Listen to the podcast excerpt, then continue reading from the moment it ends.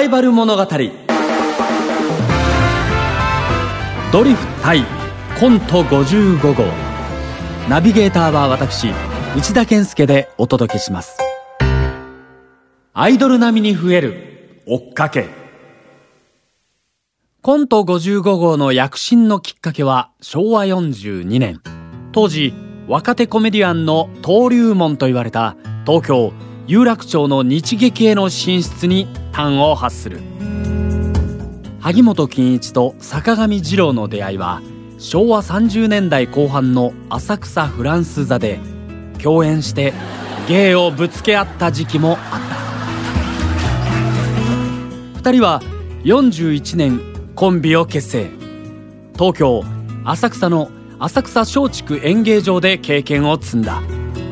日劇ではヒット作となった帽子屋を引っ提げて幅が約37メートルもある舞台を目いっぱい使って暴れ回った。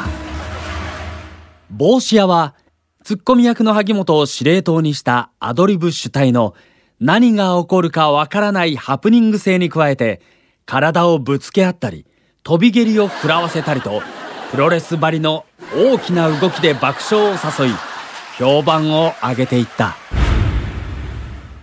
同年にはテレビに進出。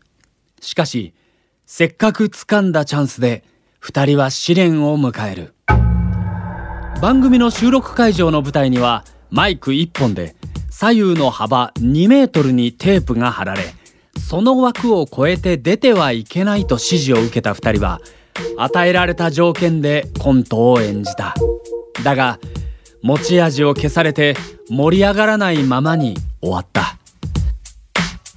挫折感を味わった2人に出演依頼は再度やってきたテレビに出られなくなってもいい舞台のお客さんを笑わせよう。そう考えた2人は今度はテープを無視して動き回った。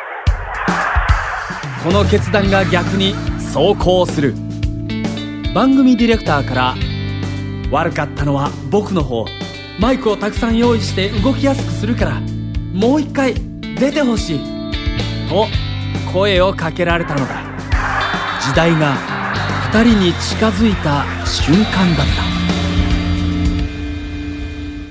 日劇に出演中のコント55号の舞台で帽子屋を見て大笑いしたディレクターがいた。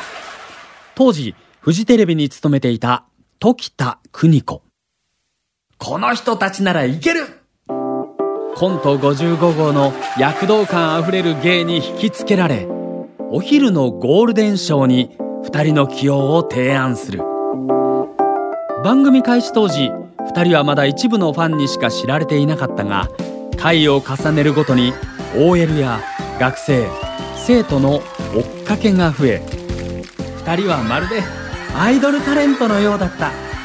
というこうした事態を各テレビ局が黙って見ているわけはなかった。同年7月からは他に4本のレギュラー番組がスタート。その中にはコンビの人気を決定的にしたカラー放送の公開収録番組。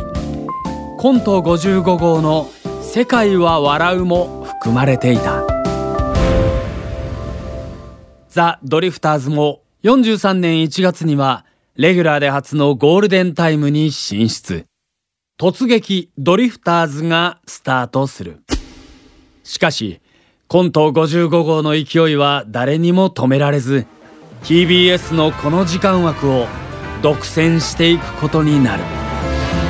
お相手は内田健介がお送りしました。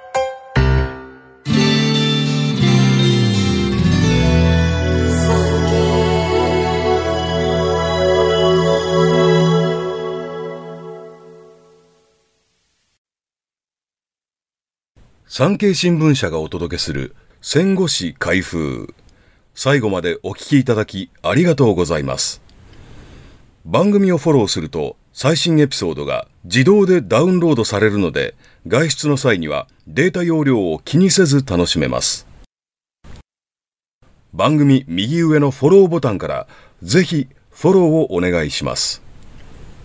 また Apple Podcast では高評価とレビューをお待ちしております。